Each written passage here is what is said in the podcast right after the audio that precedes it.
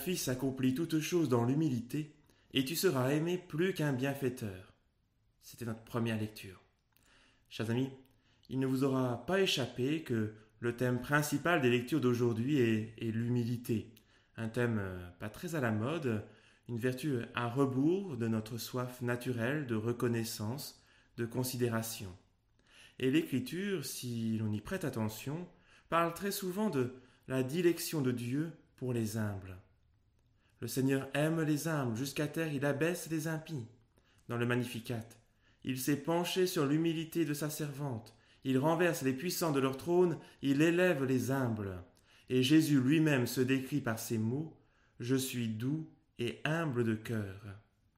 Alors après les, les vertus théologales de foi, d'espérance et de charité, la vertu d'humilité est l'une des principales vertus chrétiennes, ou en tout cas, elle a vocation à l'être. Pourquoi? Parce qu'elle est la condition de croissance de la charité. Sans humilité, il n'y a pas de charité. Sainte Catherine de Sienne l'exprime ainsi L'humilité est la mère nourricière de la charité, elle est la terre en dehors de laquelle la charité ne peut croître. La pierre angulaire d'une vraie charité, c'est un cœur habité par l'humilité. Alors bien sûr, il n'est pas besoin d'être chrétien pour être humble. Nous avons tous connu des personnes authentiquement humbles et qui n'étaient pas nécessairement chrétiennes. Mais nous reconnaîtrons sans peine que ce n'est pas le plus souvent la note la plus spontanée de l'âme humaine. L'orgueil humain, l'amour-propre, euh, la vaine gloire semblent mieux nous définir. Et c'est pour cela que nous pouvons si bien comprendre les paroles de Jésus dans l'évangile de ce jour. C'est pour cela que, eh bien, dans l'Église, comme dans les institutions publiques, on a inventé le protocole. Un ancien chef du protocole de la présidence de la République disait un jour que le protocole consiste en un arrangement harmonieux des orgueils humains. Alors, nous connaissons tous cela. Il suffit d'ouvrir les yeux et de les poser sur nous-mêmes pour savoir que nul, nul n'est à l'abri de ces élans orgueilleux. Et c'est pour cela que l'humilité est d'abord une vertu humaine. Elle est, dit saint Thomas d'Aquin, ce qui réfrène l'esprit pour qu'il ne tende pas de façon immodérée aux choses élevées. Alors pourtant, malgré l'importance de l'humilité comme vertu dans la vie des hommes, vous remarquerez que Jésus, eh bien, n'en fait pas un commandement. Sur d'autres sujets, Jésus n'hésite pas. Il commande avec fermeté Moi je vous dis, aimez vos ennemis, priez pour ceux qui vous persécutent, vous donc, soyez parfaits comme votre Père céleste est parfait. Et ici, de la même manière, Jésus aurait pu nous ordonner euh, Amen, Amen, je vous le dis, comportez-vous avec humilité, ne prenez pas les premières places, n'invitez pas les gens bien, mais les délaissés, les marginaux. Or, eh bien, ce n'est pas de cette manière que Jésus procède au sujet de l'humilité. Au lieu d'en appeler au, devoir, c'est comme ça parce que c'est comme ça, soyez humble parce qu'il faut être humble, il cherche plutôt à nous convaincre par de petits raisonnements. Alors, avant d'aller plus loin, il me semble bon de rappeler deux écueils à éviter.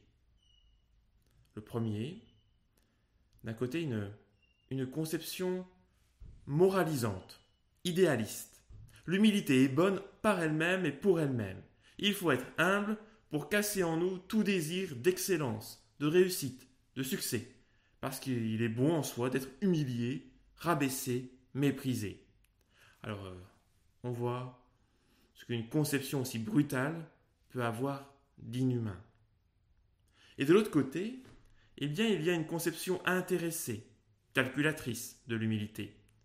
Si tu veux réussir, devenir le premier, commence par ne pas te montrer trop pressé, modère l'expression de tes ambitions, inspire confiance, apprivoise les uns et les autres, et alors viendra le temps de ton succès. Alors là, on voit ce qu'une telle conception, très courte elle aussi, peut avoir de, de trop humain. Alors, une fois que l'on a posé ce cadre, interrogeons-nous maintenant sur ce qu'est vraiment l'humilité. L'humilité, telle que nous l'enseigne Jésus, ne vise vraiment pas à casser en nous tout désir de réussite, d'excellence ou de perfectionnement. Mais elle consiste à reconnaître que nous n'obtiendrons jamais, jamais par nous-mêmes la vraie réussite. La vraie réussite est de nous élever de la terre jusqu'au ciel. Et que nous dit Jésus dans la parabole? Eh bien, c'est le maître de la noce, c'est lui et lui seul qui peut nous élever. Nous ne pourrons y parvenir que si c'est le Seigneur et lui seul qui nous y conduit, qui nous y élève. C'est en cela que l'humilité chrétienne n'est ni moralisante, ni calculatrice, mais elle est théologale. L'homme est un pauvre, je suis un pauvre, qui a besoin de tout demander à Dieu. Qu'est-ce que l'humilité? Jésus ne répond pas à la question, mais il se montre comme le modèle de la vertu d'humilité. Vous connaissez ce passage de, Saint Paul. Le Christ qui était de condition divine ne retint pas le rang qui l'égalait à Dieu, mais il s'est anéanti, prenant la condition d'esclave, etc. Alors, chers amis, voilà, l'humilité est vraiment pour nous un chemin de liberté. La liberté de sortir de l'illusion pour être réaliste.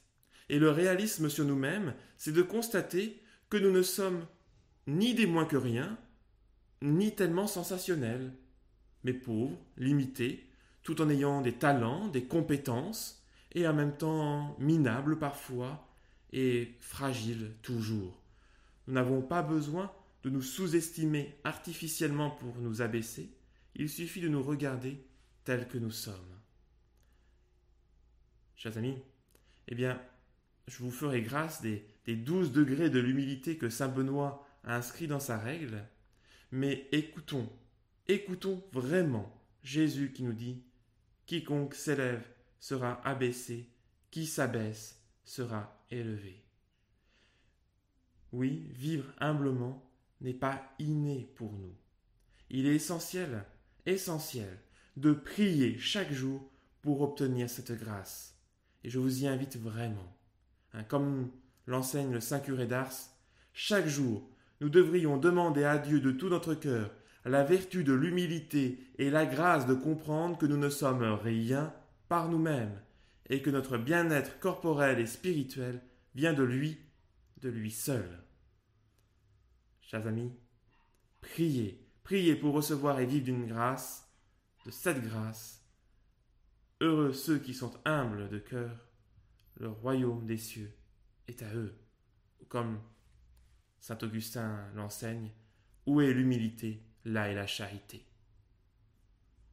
Que la bénédiction de Dieu, Père, Fils et Saint-Esprit descende sur vous tous et repose à jamais.